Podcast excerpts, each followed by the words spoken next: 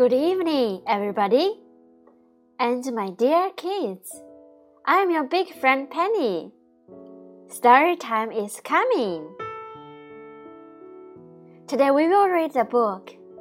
What about bear? We will go on telling the story among bear, goose, and a fox. And do you still remember them? We will spend about 15 minutes to read our story. Let's encourage our kids to learn and speak some English. Enjoy your time! Now let's get started. The title of the book is What About Bear? What happened to Bear? Let's go have a look.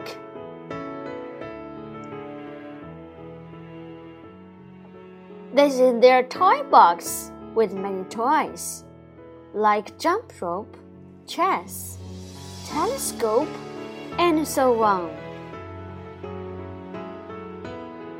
To my splendid friend Ellen. Let's play, the goose says, and he jumped into the toy box. The goose and the bear took some hand puppets. They played with it. They are very happy. Hand puppets.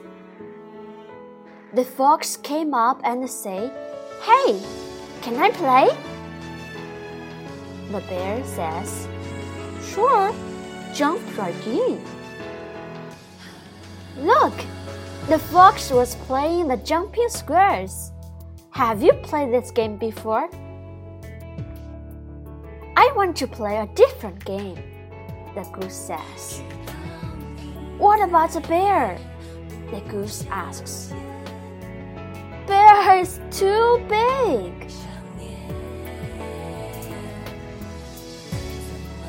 Okay, this is my sharing for this time. Do you want to know what happened later? What about bear? See you next time.